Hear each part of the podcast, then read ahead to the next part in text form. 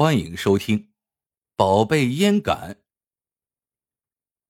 清朝年间，有个嗜烟如命的老农，早晨起床，脸还没洗，就先得呀抽上一口。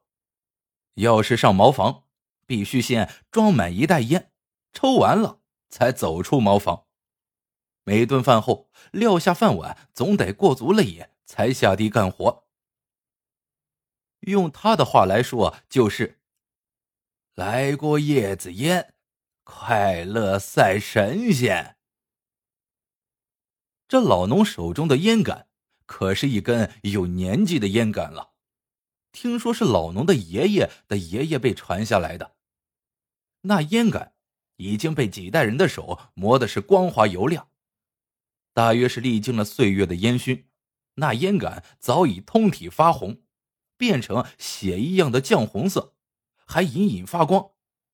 更绝的是，晚上就寝，老农将烟杆挂在床前，烟杆里的烟油会顺着烟嘴口出溜出来，油光剔亮，稠的像蜜牵成了丝，眼看就要拉断，谁知那烟油哧溜一下，自个儿啊缩了回去，奇得很。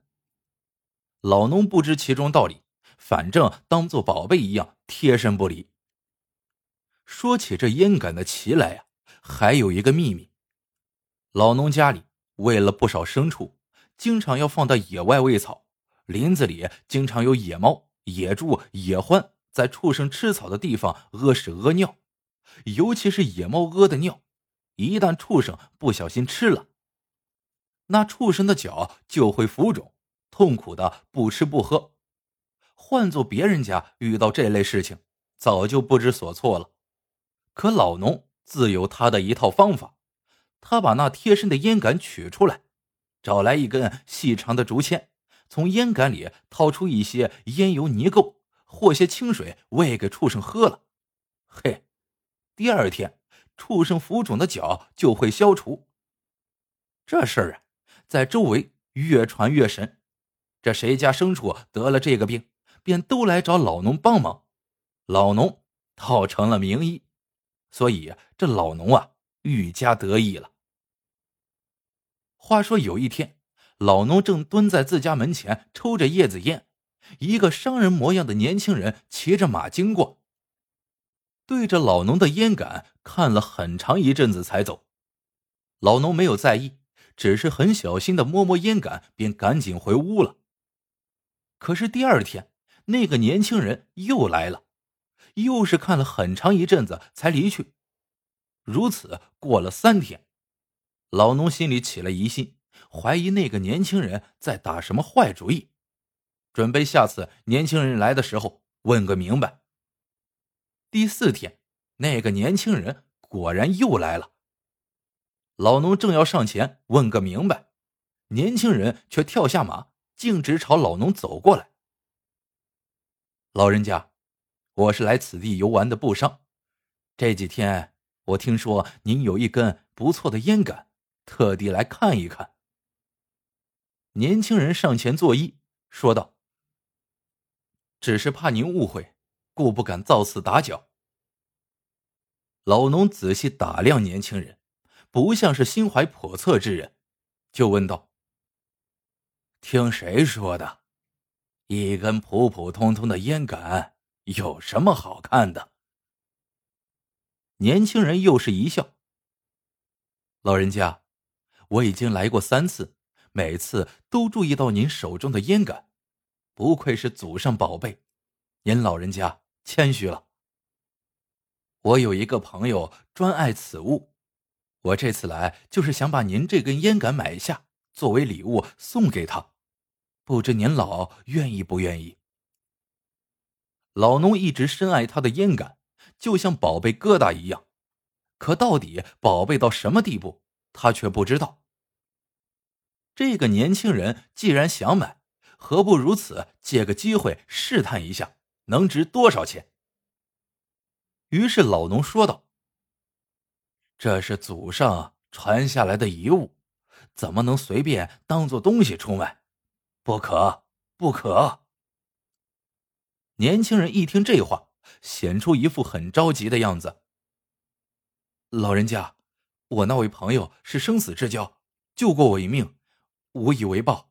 现在我生意做大了，又巧运了您手里这样的宝贝，自当想方设法送给朋友。老农一看这阵势，知道问价钱的时候到了，便说道：“我这呀，可是祖传的遗物。”卖出去可是不孝子孙呐，钱多钱少倒是其次。老人家，您开个价，多少？年轻人往前一步，弯腰问道：“这祖宗遗物呀，你说，出多少价？”年轻人看看老农的脸，舔了舔嘴唇，说道。五百两白银，多少？五百两。老农总算听明白了，五百两白银呀！他家的祖上还没有谁有过这样多的家产，他这一辈子、下辈子都可以不用愁了。年轻人不知道老农心中的想法，以为是价格太低，又连忙说道：“老人家。”是不是价钱太少？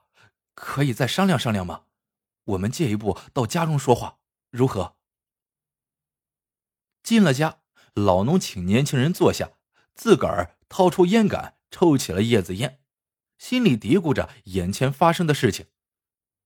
年轻人一看老农的架势，趁热打铁说道：“老人家，我知道您的心思，这样吧，我再加三百两。”八百两白银怎么样？老农只是一个劲儿的抽烟，仍然一句话不说。他还没有转过神来，他不知道这个年轻人是不是疯了。年轻人却是急得坐不住了，嘴里嘀咕半天，又一咬牙说道：“老人家，您就成全我吧。您看，一千两怎么样？一千两，就这个价钱。”不能再加了。您老说句话呀！老农看年轻人急成那样，机灵了一下，从沉思中醒过来。这件事我得和家里人商量一下，祖宗的遗物嘛，您说是不？要不明天您再来，到时我给您回话。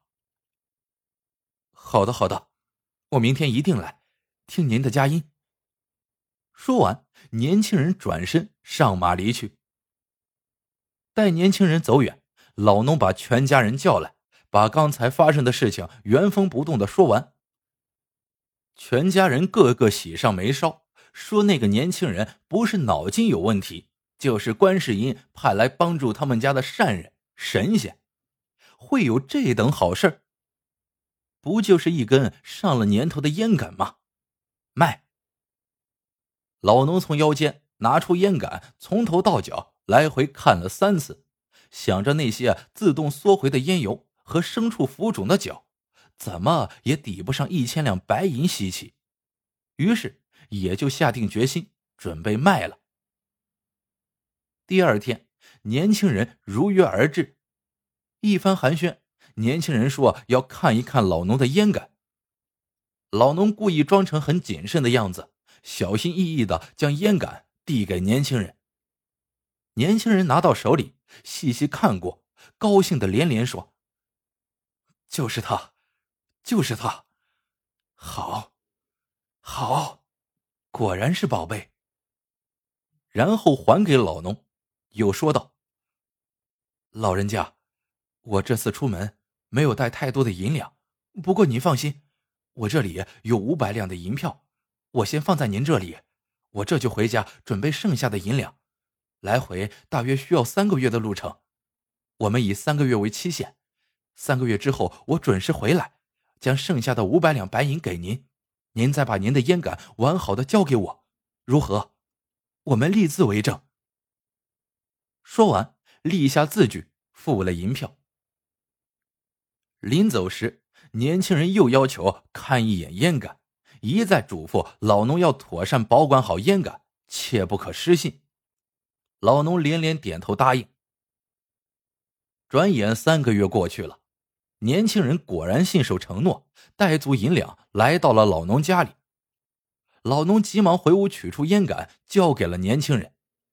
年轻人高兴的接过烟杆，谁知看过之后脸色大变，连说：“不是的，不是的，错了，错了，这不是原来的那根烟杆。”老农连忙接过，看了又看，说道：“没错呀，就是三个月前你看过的烟杆。”一直都是我保管的，我天天都要看一遍。什么？您每天看一遍，只是看看，没有抽吗？没有，我怕呀，给你弄坏了。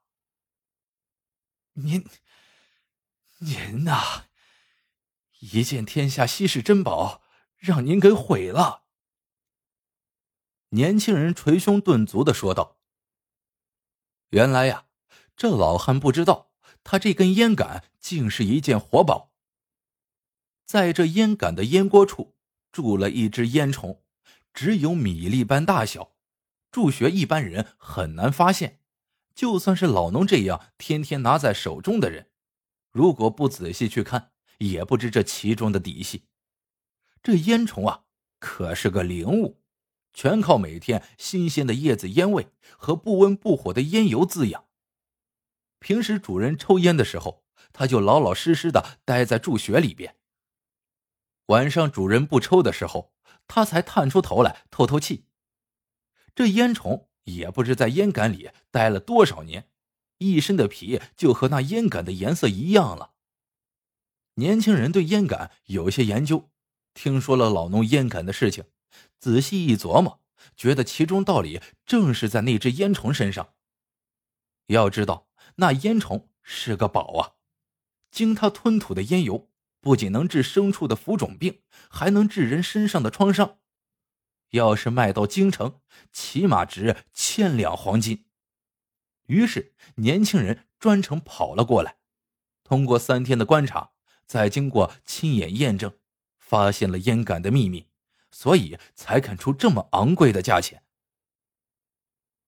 再说老农，原本呀也是一片好心，想到人家出如此高的价钱，不能对不起人家，所以在年轻人走后，就把这支烟杆取下来，用一块干净的棉布包好，放了起来。殊不知，那活宝几日得不到新鲜的烟油滋养，便一命呜呼了。老农听到这个秘密，又是懊恼又是惊奇，便将烟锅取下，往茶桌上一磕，果然有一条小虫掉了出来，不过已经变硬成了一具躯壳了。好了，这个故事到这里就结束了。喜欢的小伙伴记得一键三连，欢迎大家在评论区里边留言互道晚安。我们下个故事见。